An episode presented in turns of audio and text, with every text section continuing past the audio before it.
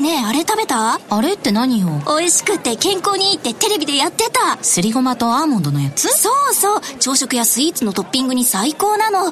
あれ名前なんだっけな？グラッツェアーモンドすりごま。それな。違います。新生クラッシュアーモンドすりごま。大好評発売中。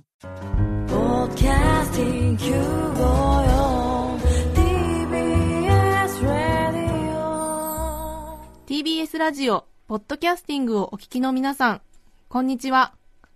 安住紳一郎の日曜天国、アシスタントディレクターの刈谷陽子です。日天のポッドキャスティング、今日は272回目です。日曜朝10時からの本放送と合わせて、ぜひお楽しみください。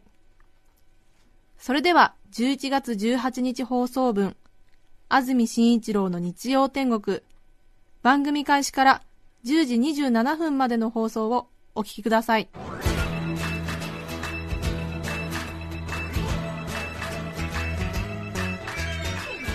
安住紳一郎の日曜天国。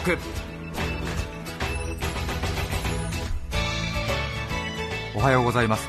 11月18日日曜日朝10時になりました。安住紳一郎です。おはようございます。中澤由美子です。皆さんはどんな日曜日の朝をお迎えでしょうか？さて昨日土曜日は随分と雨が降りまして冷たい雨が降っていました、何でも昨日1日で降った雨の量が例年11月1ヶ月かかって降る雨の量の70%くらいの降水量があったということで冬の初め、秋の終わりにしてはちょっと例年にはないくらいの量の雨が降ったということです。そうだったんですね、えどしゃどしゃ降りましたよね。そうですよね、えーちょっと傘が重くなるくらいうんうん。雨がのしかかってくる感じでしたが、はい。一転今日は快晴に恵まれました。はい。雲一つない秋の空冬の空が広がっています。こういう天気を見ますとああ冬が始まったなと。うん。ちょっと牧原紀之さん的な感じの気持ちにもなりますよね。う ん私は北国が出身なものですから冬の始まりのこの関東のええ。びっくりするようなスコーンと抜けたような空を見ますとはい。なんとなく関東の冬だなという感じをひしひしと体に受け止めます。ああそうなんですね、えやっぱりちょっと北国だともう少しやっぱりどんよりした感じの晴れになったりしますのでうん。それが冬の匂いを運んでくるんですが関東はやっぱり冬の始まりはこういう感じがいいですね、ああそうですえね、ー晴れてるんだけれども寒いという、えーいいですね。日々乾燥が激しくなります、はい。はい。今日の関東地方晴れ冷たい北風が吹く見込みです。そして群馬県と栃木県の北部で午前中雪または雨が降る可能性があります。群馬栃木の北部で午前中雪または雨の可能性があります。予想最高気温は昨日と同じか少し高く東京横浜で17度宇都宮前橋で14度の予想になっています。現在スタジオになります赤坂は気温が14度そして湿度が乾燥してますね。ね。39%です。そして明日月曜日19日ですが明日19日の月曜日は朝日中ともに今シーズン一番の冷え込みとなりそうです。大変冷えるそうです北関東は晴れ南関東は昼前後一時的に雨のところもあるようです。明日月曜日は今シーズン一番の冷え込みということですね。昨日今日も結構冷え込んでましたけどもそれ以上ということですね。今日は本当いいですね。今日は綺麗な日曜日ですえね洗濯物は乾きますね。え。ちょっと何かお出かけにもいいでしょうしちょっと寒いですけどもなんかねバーベキューとかちょっと遅いですけどもやってもいいような感じですよね。えそうですね、ええ枯葉を踏みながら。ああいいですね。うん。焼き芋とかをちょっとホイルにくるんで入れてみたりですよね。あんまりしないのかなそういうことは。いやいやいいと思います、イメージではねよくやりますけども。私もあの焚き火の中に焼き芋を入れたことは一度もありませんけれども。あれは。あそうそうえ。結構そうー実際やってる人って少ないんですよね。勝手なイメージでね。なんか秋のそのお落ち葉の落ち葉の曲がり角みたいな感じの焚き火だ焚き火だ落ち葉焚きみたいな そういうのをイメージしますけどね。実際落ち葉集めて焚き火やると今島内では大変なことになりますしね。ね誰の許可取ってやってるんですかみたいな、そうですそうです。ねなかなかねいいですよね。私でも小学校の1年生ぐらいの時に近所のおじさんが家庭菜園でトウモロコシかなんかを作っててそのあの葉っぱのカスなんかを集めてえ。焚き火をやってるところが好きでよくくっついて、えーもらい火して、えー温まってた記憶がありますけれども、ええなんかいい匂いするんですよね。その煙がなんかうん。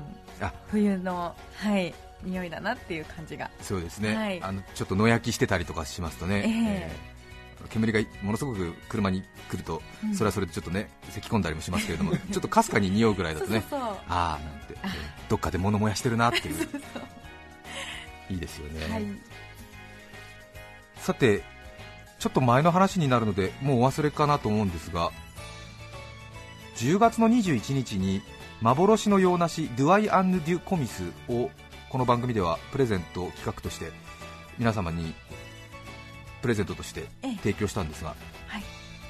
カタカナをきちんと読み取れますか？なんていうちょっと意地悪な企画でもあったんですけれども、ええ。幻の洋梨ドゥアイ・アンヌ・デュ・コミス。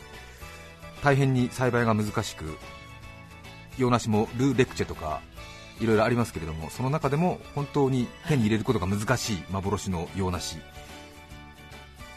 有名になったのは昔天皇の料理人と呼ばれまして宮内庁大前式主中長。秋山徳蔵さんが書いた本の中で天皇の料理人をし日本のさまざまな食材を手にし口にした私ではありますけれども私の人生の中で最も美味しかったものと言われればこれなんですということで紹介されたことをきっかけにまさに果物の王そして手に入らないということで幻と呼ばれることになったわけですがその天皇の料理人と呼ばれた秋山さんをしていかにもしっとりとして心を吸い寄せるような味である上品な甘さが口いっぱいに広がりカス一つ残さずアイスクリームのように溶けてしまう。実に素晴らしい一品であった。私は40年経った今でもまだあの味が舌に残っている。以来一度もコミスを見たことも味わったこともないが一体その木は今どうなっていることだろう？という日記を残しているわけですね、まあ、これを聞いただけでも大変に美味しさが伝わってくるわけですが、最近は少し栽培に成功する農家の方も増えたようで、といっても全国でコミスドゥアイアンヌ・デュ・コミスの栽培に成功している日本人はたった数人と言われてるんですね、ええ。今回は長野県下稲郡高森町の洋梨栽培農家倉田さんという方のところで栽培している洋梨を私たちは準備してちょうど先月21人の方にプレゼントいたしましてあのプレゼントを送った方からも返信がありまして大変美味しかったです。と、はい。こんなに非常に美味しさを感じる洋梨は初めてですという喜びの声が続々と届いているんですけれどもなんかちょっと生 CM みたいになってしまって 続々と声が寄せられておりますが。ところがですねちょっと様相がちょっとあの急展開してまいりまして、まあ、この私のカタカナが読み取れますか聞き取れますかということではなくてですねプレゼントをした10月21日の翌日の10月22日ですね、月曜日になるんですけれども TBS ラジオに1本の電話がかかってきましてちょうどこの番組の担当のスタッフが誰もいなかったのでデスクの女性の方がその電話を聞き取りメモを残してくれたということになるんですけれども番組でプレゼントしたコミスはどこのコミスですかというなんか電話があったらしいんですよね、えーで一体どういうことかということでスタッフがその後戻ってきてそのメモを見、その人に折り返し電話をしたら、群馬県でドゥアイアンドデュコミスを栽培している健丈さんという方からのお電話で。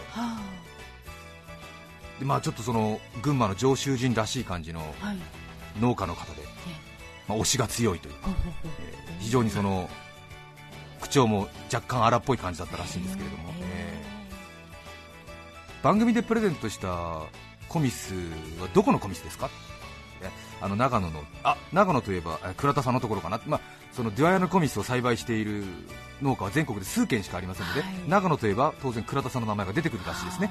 コミス関係者は、ええ長野のコミスをプレゼントしたの君たちは。ええ。あラジオ聞いてくださってるらしいんですけれども、え。えはい、あ倉田さんとこのコミス。ああそう。あのね今年はね長野よりも群馬のコミスの方が出来がいいんだ。それで絶対の自信を持って今年は群馬のコミスが美味しい。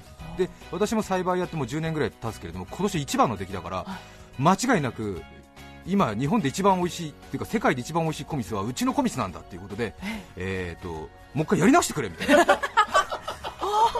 はまあでもねちょっとあの一見するとねあの随分あの推しが強くてねびっくりっていうこともあるわけですけども一方でやっぱりこう物を作ってる人たちの熱い思いっていうのを正面から受けますと気持ちいいものがありますよね。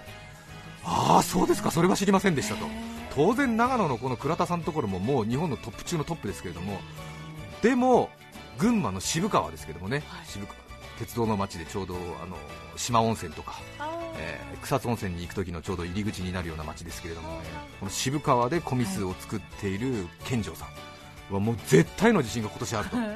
揺るぎがないんだと、へえもう絶対ですって。へうんそれであの健丈さんもコミスの栽培歴は30年。でも試行錯誤を経てようやく10年前くらいから安定して出荷ができるようになった。ということなんですよね。えなのでもうなんですか天才肌農家っていうんですかね、えーもう自信があってしょうがないっていう。絶対なんだっていう今年はっていうね。まあ多分年によってやっぱり、もちろん他のねあのところの方がやっぱり条件が良かったりするんでしょうけれども、それでですね、えはい。健丈さんが番組宛てにあの信用できないんだったらちょっと食べてみなさいということで、はい。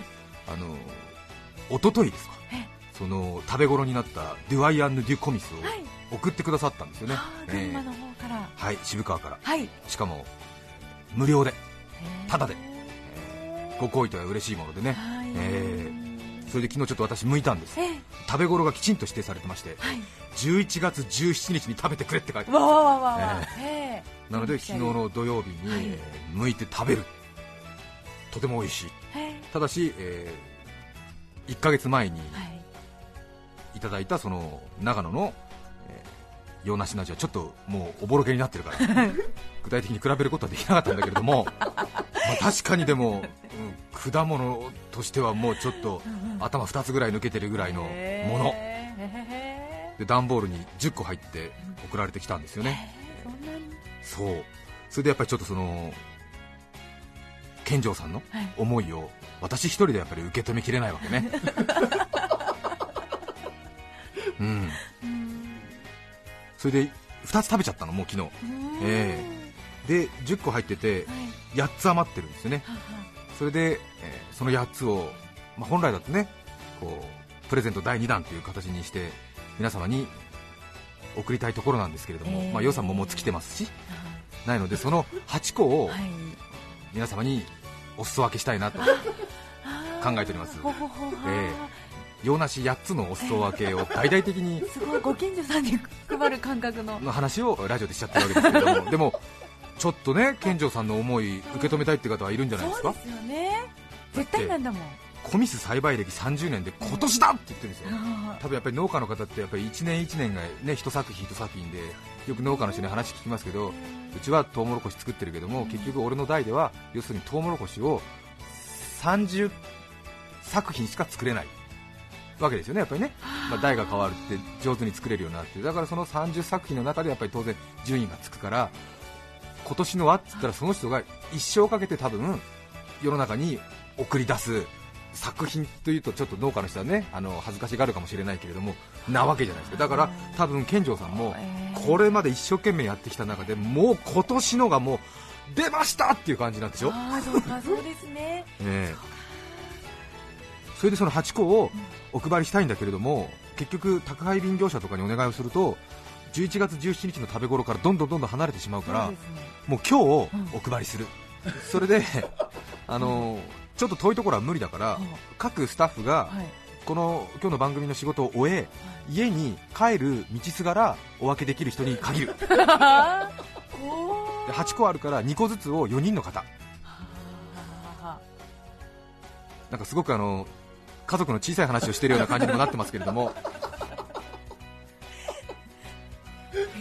それでということは。あのでまたその配達のプロじゃないので道に迷ったりもするのでそしてまあ普通に一仕事終えて家に帰っている道すがらでもありすでにもうサービス精神は燃え尽きているから さほどにあのフットワークは軽くないということでものすごく限定したあの地域の方のみということになります。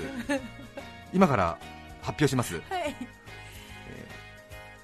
もう本当最高傑作と言われているドゥアイアンのデュコミス健城明さんが作ってくれたを2つお届けします。まず、え1つは、えー本田義恵っていうスタッフ31歳の人間が働いていますけれども、彼女が、えー、と今一人暮らしで今度結婚するんですけども一人暮らしで目黒に住んでるんでえーと JR 目黒駅が最寄り駅もしくは南北線の白金高輪か白金大駅に住んでる人に配ります。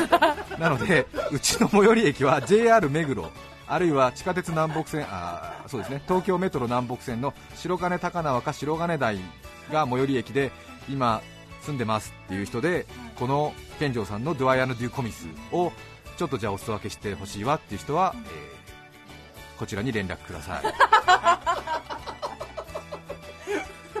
狭い。えうん。うん。さっきあの本田さんに確認したところ、え？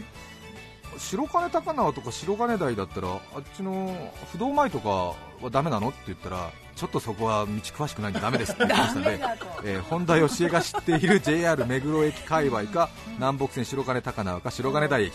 この3つの駅が最寄り駅だっていう方はい。にで本田義恵31歳が今日うん。番組終わって、えー会社出て家に帰る道すがら洋梨を2つお届けすると。いう、えーことです。だから、え4人いますんでね。2人目。今度刈谷陽子さんという25歳の方が、えーデリバリーいたします。はい。彼女は府中に住んでいます、うんえー府中で今も実家に住んでるんですけれども、えーお姉さんが2人いますけれども府中そうです。お父さんはオリンパスのエンジニアだったんですけど、えー。へで、えー、刈谷陽子25歳も今日この後家に帰ります、京王線に乗って、えー中川原という駅で降りるそうです。ー京王線。京王線ですね、うん。はい、中川原はでも駅が小さいのでちょっとなかなか住んでる人がいないって 本人が言ってますので中川原もしくは分梅河原もしくは府中。はははが最寄り駅っていう方は、うんうん。えー刈谷陽子25歳が、うん。えー洋梨2つを、はえーお裾分けします。なのでえー。ご応募ください。ご応募くださいということですね、はい。3人目ですね。男です。布広太一君29歳っていううんうん。丸刈りの青年ですけれども、はい。えーはい。えー大田区の、えー蒲田に住んでいるので、えー蒲田か京急蒲田に住んでいるはいはいはい。方で、はい。デュアイアンドデュコミスをちょっと、うん。えー食べてみたいわっていう人は、るな。え2つうん布広太一っていう、はいえーもう刑務所から出てきたのかっていう感じのナイスガイですけども。びっくりしますよね、確かにちょっとうん。はいそういう感じあるかも。えはい。ちょっとねあの出所したての高倉健さんみたいな感じの、はい。無口ですね。無口でものすごく物喋らないんですけども、ね、洋梨を2つ持ってきました。今年の梨をよくできました。の 聞こえない。え？聞こえない。いや本当に無口なんでね多分ね。きっと多分近所の人が見るとびっくりすると思いますね。ちょっとあの丸刈りで結構がたいが良くて、えー鳥取出身なんですけれども、えーちょっとなんかねあの茶色い革ジャンみたいなのを着てなんかねボクトスとして歩いて多分両手に洋梨2つ持っていくと思いますのであ梱包とかもないですよね。梱包はねないと思いますよ、えーそうそう。本当にお裾分けですから。洋梨を二つえ今日中に食べてくださいって言って置いていくと思います。ん でこれで246でしょ？であと2つね。あと2つは、えっと、私がこの後仕事が午後4時から仕事があるんで放送終わりのまあ12時から4時くらいまで時間が空きますので、えっとスタジオがあるのが赤坂港区赤坂なんで港区にお住まいの方は私が私が？お裾分けに行きますので。わおわただあの放送時間外ですから私あの放送が終わると途端に不愛想になりますし サービス精神がゼロになりますからあのなんか一緒にちょっと写真撮ってくださいとか言ってもあの100%断りますし話しかけても多分面白いことも言いませんし。非常にまあその辺はまあ目も合わないかもしれないということになりますが、えあとなんかちょっとねあの近所の人呼んでちょっとねそのパンダ的な感じに扱われた瞬間にはもうその用なし投げつける恐れありますから。投げつけはしませんけど。い。けませんからね、はい。えーそう。態度がクール。態度がクール卓球で言ってあります。か らということで港区にお住まいの方であらそうなの？という。今年の群馬渋川で取れたドゥアイアンドデュコミスはもしかしてねここ30年で最高傑作かもしれない。そんな2つの。しかも食べ頃は今日ですからね。昨日今日ですから、昨日今日ですから、港区にお住まいの方でこの後、はい。家にずっとしばらくいる4時ぐらいまでいるっていうのですね、でええまあ、目黒の方も、まあ、府中の方も蒲田の方も、うん。まあ、6時ぐらいまでは家にいますよっていう、そうえでこれはあの検証企画とかにのっとったものじゃありませんから、ええ。もし、あのーご応募くださったにもかかわらず、はい。ホンダなりカリアなり布広なり私が行って、家にいらっしゃらない場合は、あお留守だ、じゃあいっかってことになりますから、これあくまでお裾分けスタイルですからね。そうですね、ええ。そうかそうですね、はい。玄関ドアにかけとくとかそういうことも。うんまあ、そういう気配りもありますけども最近、物騒な世の中ですからね、そうですあんまりそういうことをやって逆にこちら側が何かねこう責任を取らされるような形になってはなんですから、あくまでもお裾分けスタイルということですから、あのいなかったりとか、ちょっとあの世間話をして、あこの人は用なしを与えるような人ではないなと思った場合には、あごきげんよって言っていなくなる恐れがありますから、持って帰るえお裾分けって結構そういうものでしょ、なんかあのか空気でねその場の、空気でね？ええうんうんうんうんうん。あそうだ奥さんなんてねなるわけでしょ？ちょっとねなんかお久しぶりなんて言ってね。息子さんも中学ですか？なんて。あそうあそうだなんてねいいもらったものがあるんですよなんて。ね。気分がいいとあげるわけでしょ？そうですよ。そしてお裾分けスタイルの大事なところはお裾分けですからね。あの当然そのプレゼント企画じゃないですから。で私たちプロの宅配業者でありませんから、うん。皆さんもしご近所の方からお裾分けがあるとしたらどうしますか、ええ。うん。やはりお礼の。何かね。あるよねやっぱりね。手ぶらで返すわけにはいかないよねやっぱりね。まあそのない場合はねあのまあでもあらっていう感じのね、ちょっと待って今探すから。うん、なんかねちょうどあれでしょ？持ってったスーパーの袋のに代わりに何か入れてくれるでしょ？なんかねっていうことでしょ？違うのかしら？うん。うん。そうよ。そう。ええ子供のお使いをいやいやもうねだから返しては気持ちですから別に要求してるわけじゃありませんから。私あの困っちゃうからあれなんですけれどもあの、まあ、温かく迎えてくれということですよね。そうですえねーそんなねうん。プロの宅配業者のような感じにね事務的な扱いをされてしまったらちょっと悲しいということですよね。えね。えーえであの本当にあの現金とかね渡されるとすごく一番困っちゃうので、ね。できればその商品券くらいまでにしてほしい。これも冗談ですよ。ーこれも冗談ですけれどもちょっとねこの全体的なノリを楽しめる方。でも本当に渋川の健丈さんは、はい。今年の俺の作ったドゥアイアンド・デュ・コミスはすごいんだという思いをちょっと受け止めてみてはいかがでしょうか。ね。話お分かりになりましたでしょうか。